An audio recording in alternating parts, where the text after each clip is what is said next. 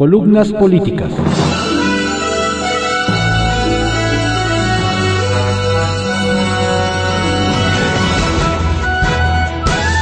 Continuamos con la audiosíntesis informativa de Adrián Ojeda Román, correspondiente a hoy, miércoles 20 de enero de 2021.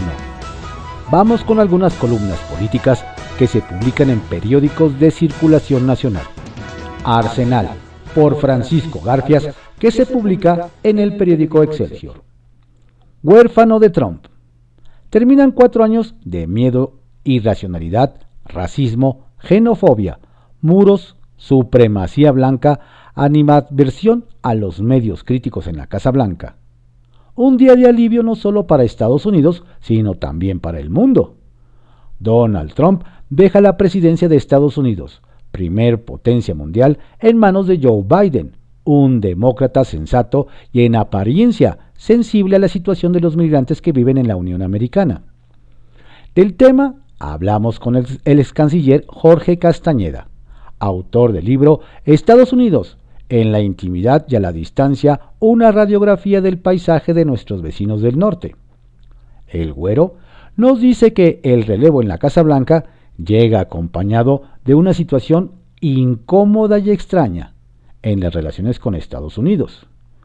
Tienes un presidente de México que lleva seis meses picándole el ojo al candidato, al presidente electo y a partir de hoy al presidente de Estados Unidos.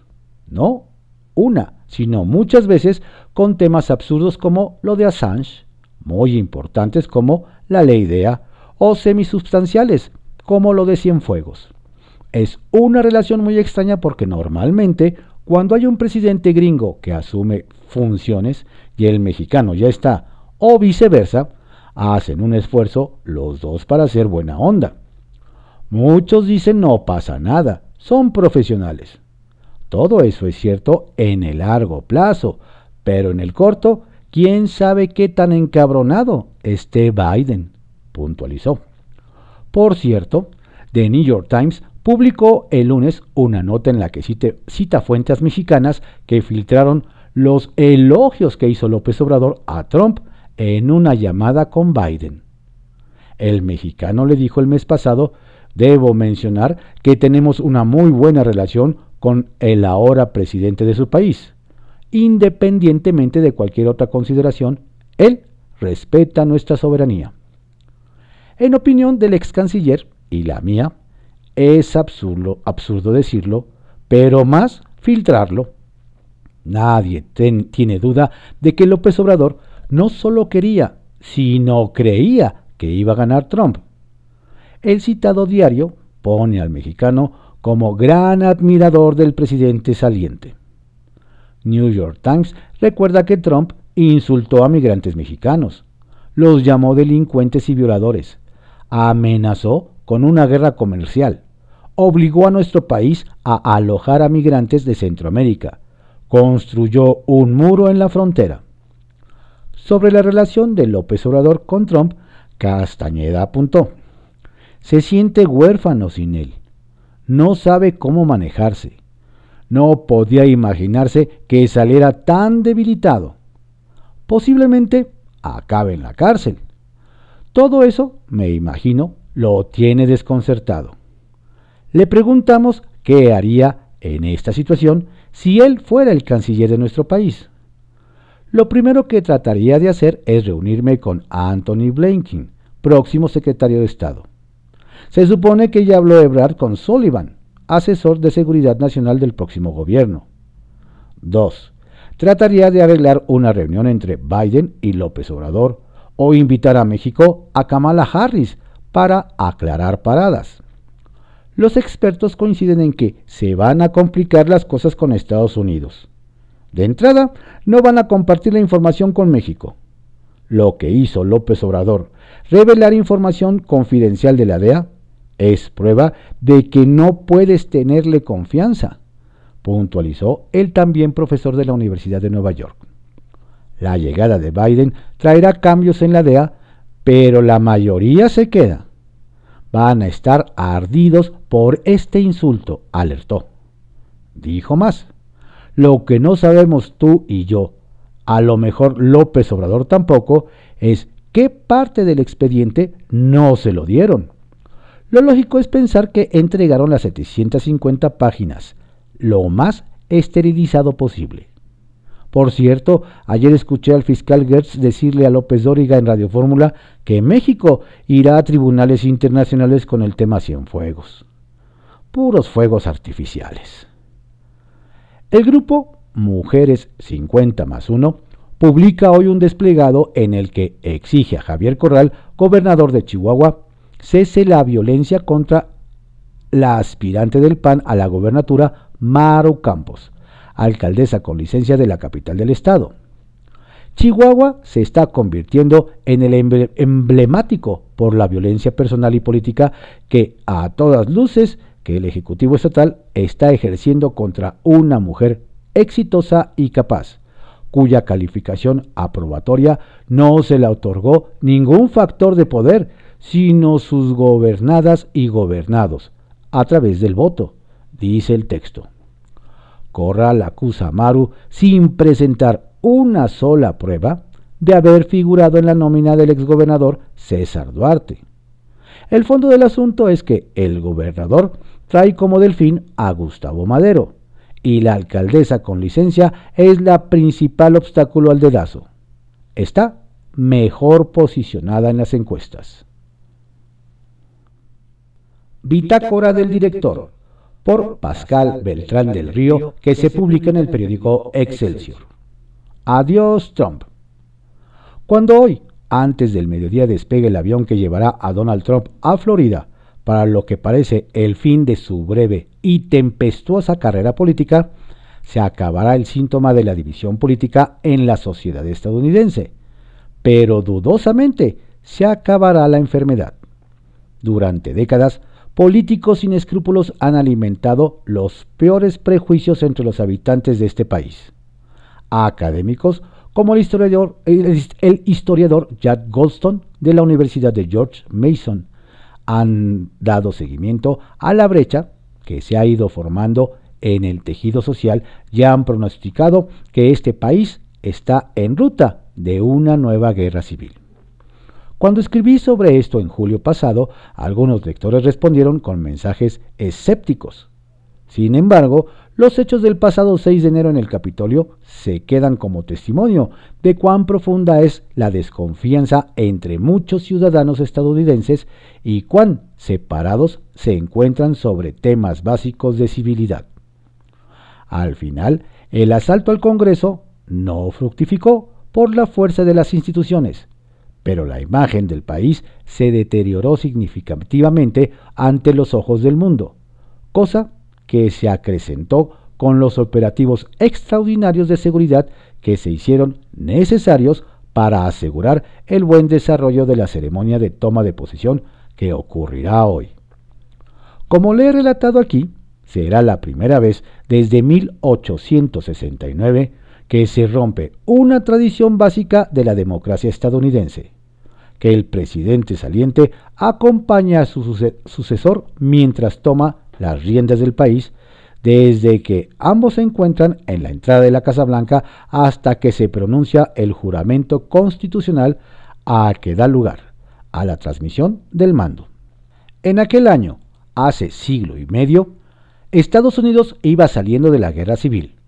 Hoy el país ha dado una vuelta de tuercas y se encuentra lo más dividido que ha estado desde aquel conflicto interno del siglo XIX que dejó unos 700.000 muertos. El legado de Trump será difícil de desmontar. Ciertamente, él no creó la brecha en la sociedad estadounidense, pero la aprovechó para ganar la presidencia. La hizo crecer y la condujo en un nuevo y peligroso rumbo. Todavía no deja la Casa Blanca y ya resulta muy complicado pensar en un peor mandatario en la historia moderna de esta nación. Como muestra de ello, muchos de sus colaboradores estaban cancelando su participación en la ceremonia de despedida esta mañana en la base aérea Andrews. Incluso no estaba claro si el vicepresidente Mike Pence, quien sí estará en la ceremonia de toma de posesión, vaya a acompañar a Trump en sus últimas horas como presidente. debe ser algo muy doloroso para un hombre que vive para la adulación. Su sucesor, Joe Biden, tendrá una tarea colosal a partir de hoy para comenzar curar al país del azote de la pandemia de COVID y cerrar la brecha de la división. Pero también poner de vuelta sobre rieles a la economía estadounidense y recuperar el liderazgo y prestigio internacional del país. La manera en que termina el mandato de Trump sirve de moraleja sobre lo que sucede cuando se exacerban las diferencias en la sociedad mediante mentiras y afirmaciones sectarias. Se lleva a los gobernados a actuar con base en sus peores instintos, promoviendo el resentimiento y las creencias de que todos los males de la nación han sido causados por los adversarios políticos. Los presidentes tienen mucho poder, incluso en países democráticos con mecanismos de equilibrio político. Pueden usar ese poder para unir a los habitantes y hacerlos creer en la posibilidad de lograr beneficios comunes, o por el contrario, pueden provocar la desunión, poniendo unos contra otros, sembrando la desconfianza e incluso el odio. Lo segundo siempre es más fácil de hacer que lo primero. Hay políticos que hábilmente usan la división para obtener ventajas personales, como la conquista del cargo más alto que tiene la nación. Sin embargo, esas ganancias se vienen abajo más temprano que tarde, dejando a los políticos que promueven la desunión con una mala imagen, pero sus gobernados con muchas cuentas por pagar. Y así se va Trump. Seguramente pasará el resto de sus días jugando golf y rumiando su incapacidad para reelegirse. Pero el país se queda con un saldo que tardará muchos años en cubrir. En privado, por Joaquín López Dóriga, que se publica en el periódico Milenio. Gertz abrirá todo el caso Cienfuegos. Alejandro Gertz Manero respondió a sus críticos por el caso Cienfuegos y me dijo que esos mismos que ahora lo señalan a él callaron cuando el gobierno de Estados Unidos, a través del Departamento de Justicia, se desistió de los cargos contra el exsecretario de la Defensa Nacional. Y ahora cargan contra la Fiscalía General de la República y contra él por decretar la no acción penal por falta de evidencias en la investigación de la DEA. En una entrevista en Radio Fórmula, denunció al gobierno de Estados Unidos por guardar en secreto durante ocho años la investigación contra el militar, violando los acuerdos bilaterales de colaboración. Y es que dio a conocer que el caso se abrió en 2013, en el primer año de El Salvador Cienfuegos como titular de la Sedena en el gobierno anterior. Señaló que el presidente López Obrador se quedó corto al decir que estaba decepcionado del procedimiento de la DEA y reveló que va a ser público el expediente completo y llevar el caso a tribunales internacionales, porque están descalificando a México porque no hicimos aquí lo que ellos no quisieron hacer allá, procesar al general. Se me hace muy raro que se inconformen en México con las decisiones de la Fiscalía y no con la decisión de la Fiscalía de Estados Unidos. Y dijo ser víctima de un linchamiento político que ha venido dándose día con día, mes con mes, todo el tiempo. Y recordó que lo acusaron de conflicto de intereses cuando yo los metí a la cárcel, de que estaba enfermo y a las puertas de la muerte, de que ya había renunciado y me había ido, de que la fiscalía no hacía nada, apuntó. O sea, que el siguiente paso es dar a conocer el expediente completo y llevar el caso a los tribunales internacionales para que decidan quién falló en la investigación, la Fiscalía General de la República o la DEA, y quién la ocultó.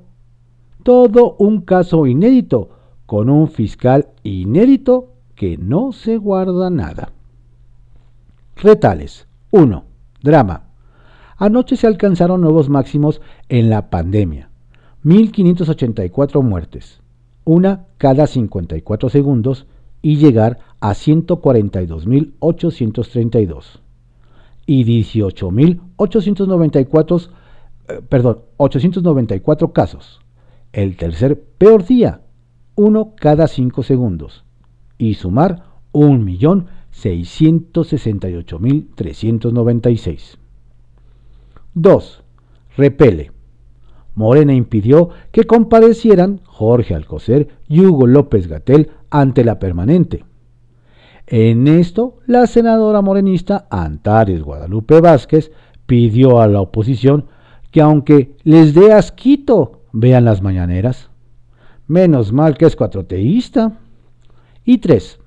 Recurso. La Consejería Jurídica de la Presidencia, a cargo de Julio Scherer Ibarra, cumplió lo que adelantó la semana pasada. Presentó un recurso ante el Tribunal Electoral por la resolución del INE que limita el temario del presidente en las mañaneras en este periodo electoral. Luego vendrá la cancelación de sus transmisiones en tiempo de campaña, el 4 de abril. El primer caso lo puede ganar Scherer. Uso de razón por Pablo Iriar que se publica en el periódico El Financiero. A partir de hoy, todo cambia. Migración. Hoy termina la mayor ofensa a la dignidad de México en cuando menos un siglo.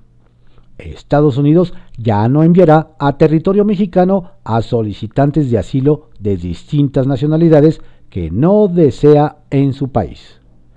Gran noticia para la relación y el decoro nacional. México dejará de ser la sala de espera donde Estados Unidos manda a quienes le piden refugio. Debido al nuevo enfoque de la política migratoria que llega con la administración Biden, el gobierno de México podrá recuperar la tradición histórica de defensa de los derechos humanos de sus connacionales en Estados Unidos. No será necesario que la Guardia Nacional, 17.000 soldados, dijo Trump en uno de sus muchos agradecimientos a nuestro gobierno, patrulle la frontera norte de México para perseguir migrantes. Ahora, será posible que México concentre sus esfuerzos en el control de la frontera sur por el interés nacional mexicano de saber quién, ya que, entra al territorio. Joe Biden ha puesto a la migración como un tema prioritario de su gobierno y a partir de hoy entrarán en vigor órdenes ejecutivas para cesar el acoso a migrantes que hayan entrado al país antes del primero de enero de este año.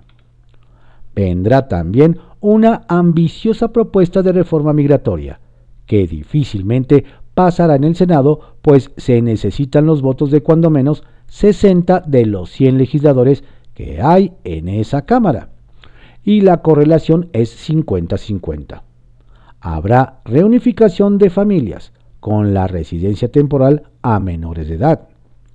Los Dreamers serán protegidos por el restablecimiento pleno del DACA, impugnado por Trump, ante la Corte. Y no serán enviados a un país que ni siquiera conocen, como dijo Biden en uno de los debates presidenciales en la campaña. Quienes se hayan doctorado en una universidad estadounidense en matemáticas, ciencia, tecnología e ingeniería, su visa no tendrá caducidad. La cuota de refugiados se ampliará a 125 mil personas al año, como ofreció Biden en campaña, que es muy superior a los 18 mil en los que tenía Trump en 2020. Se revertirá la orden ejecutiva de Donald Trump que excluía a la violencia doméstica como causa para otorgar asilo y se levantará la prohibición a los ciudadanos de naciones islámicas de ingresar a la Unión Americana. El platillo fuerte, especialmente para México, estará en la propuesta de reforma migratoria que, como lo ha anunciado el propio Biden, plantea legalizar a 11 millones, 11 millones de ilegales, en su mayoría mexicanos.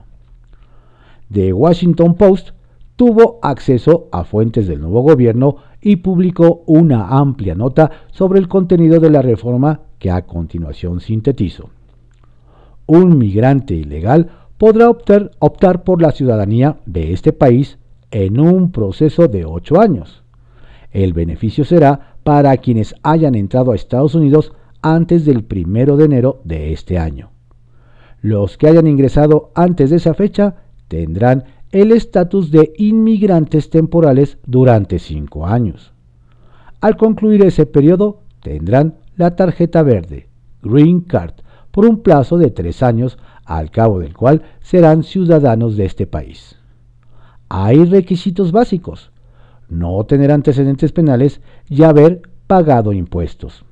Y ojo para los gobiernos u organizaciones políticas que quieran calar a la administración Biden con oleadas de migrantes. Esos beneficios regirán de aprobarse la reforma para los que hayan entrado a Estados Unidos antes del primero de enero.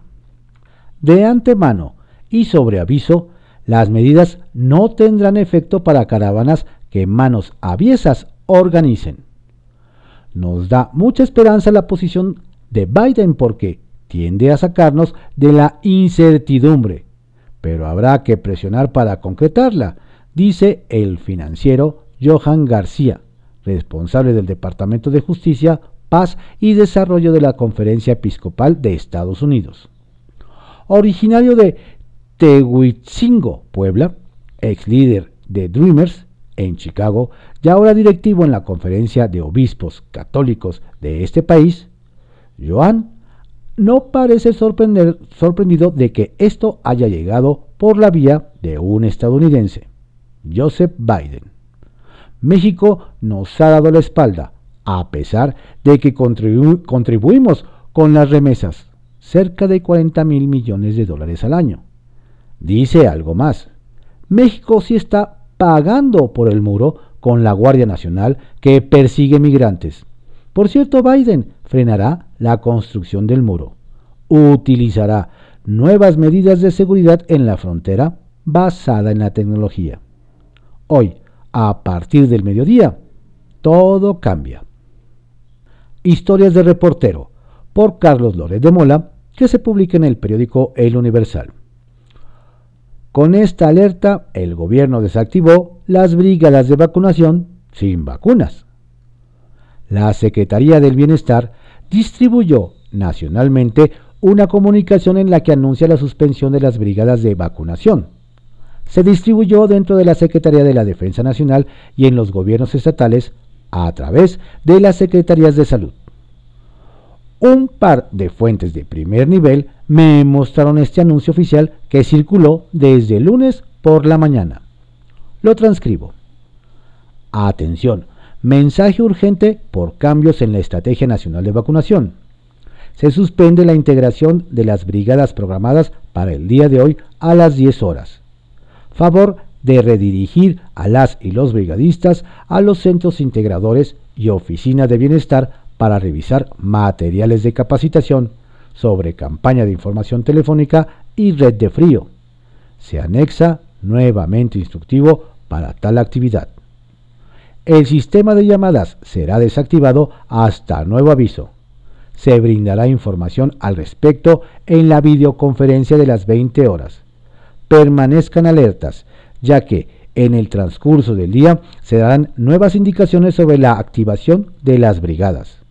Favor de instruir a los delegados regionales para contactar vía telefónica y de manera personal a cada brigadista con la finalidad de transmitirle esta información. Favor de confirmar de recibido. Así va la vacunación. Sarcia Morbos.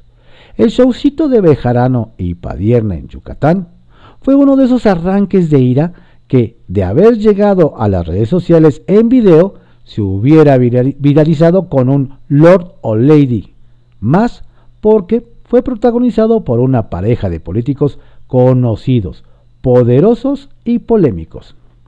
En la recta final de diciembre, con motivo de los días de descanso, llegaron en familia a Mérida, Yucatán, la diputada federal de Morena, Dolores Padierna, su esposo y operador electoral del obradorismo, René Bejarano. Los Bejarano Padierna aterrizaron en la Ciudad Blanca y se dirigieron a rentar un vehículo para sus vacaciones. Al llegar a la arrendadora, tuvieron un diferendo sobre el precio de la renta del automotor y el pleito escaló de tono y se puso violento. La hija de Dolores Padierna, Irene Bejarano, propinó una bofetada a la dependienta. Bejarano papá prácticamente arrancó la pantalla de la computadora y la tiró. El asunto se salió de control al grado que el personal de la arrendadora llamó de emergencia a la policía. La llamada quedó registrada en el 911. Llegaron los agentes y después de calmar el pleito procedieron a reportar a sus superiores lo que había sucedido. El asunto llegó al secretario de Seguridad del Estado, al gobernador, al alcalde de Mérida, a la presidencia de la Cámara de Diputados Federal. Tras la intervención política, el asunto quedó resuelto administrativamente. Así me lo relataron fuentes que atestiguaron el episodio. René Bejarano se hizo famoso hace cosa de 15 años, siendo uno de los colaboradores más cercanos a López Obrador por los videos en los que apareció recibiendo fajos de dinero del empresario Carlos Ahumada. Dolores Padierna, también de larga trayectoria en la política, tiene en la, vida, en la mira ser candidata de Morena a la alcaldía de Cuauhtémoc, una de las más importantes, al ubicarse en el corazón de la Ciudad de México. Estas fueron algunas columnas políticas que se publican en periódicos de circulación nacional en la audiosíntesis informativa de Adriano Ojeda Román, correspondiente a hoy, miércoles 20 de enero de 2021. Tenga usted un excelente día y por favor cuídese mucho, no baje la guardia. Si tiene que salir, hágalo con todas las medidas pertinentes necesarias. Y no olviden que ya se está transmitiendo en vivo desde Washington el cambio de poderes en los Estados Unidos en nuestra página www.cconoticias.info.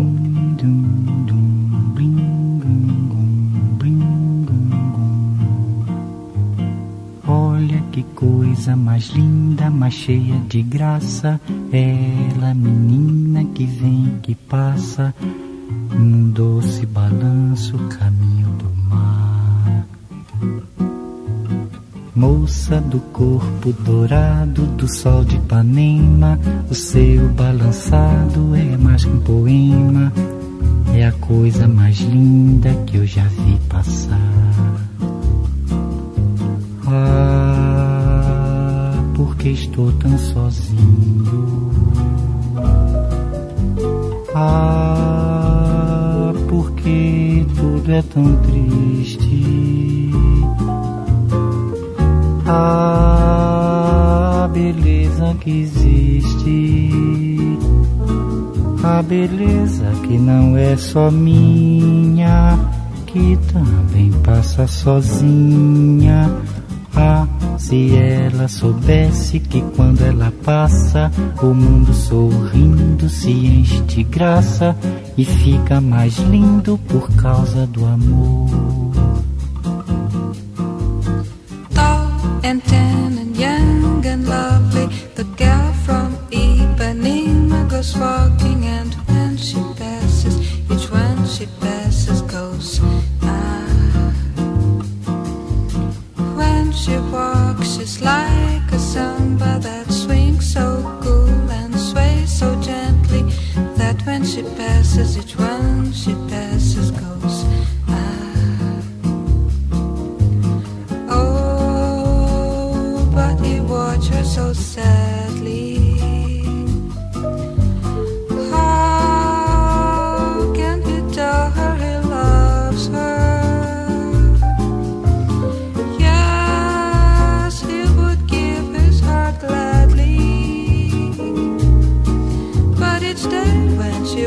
The sea, she looks straight ahead, not at him tall and tan and young and lovely. The gal from Ipanema goes walking, and when she passes, he smiles, but she doesn't see.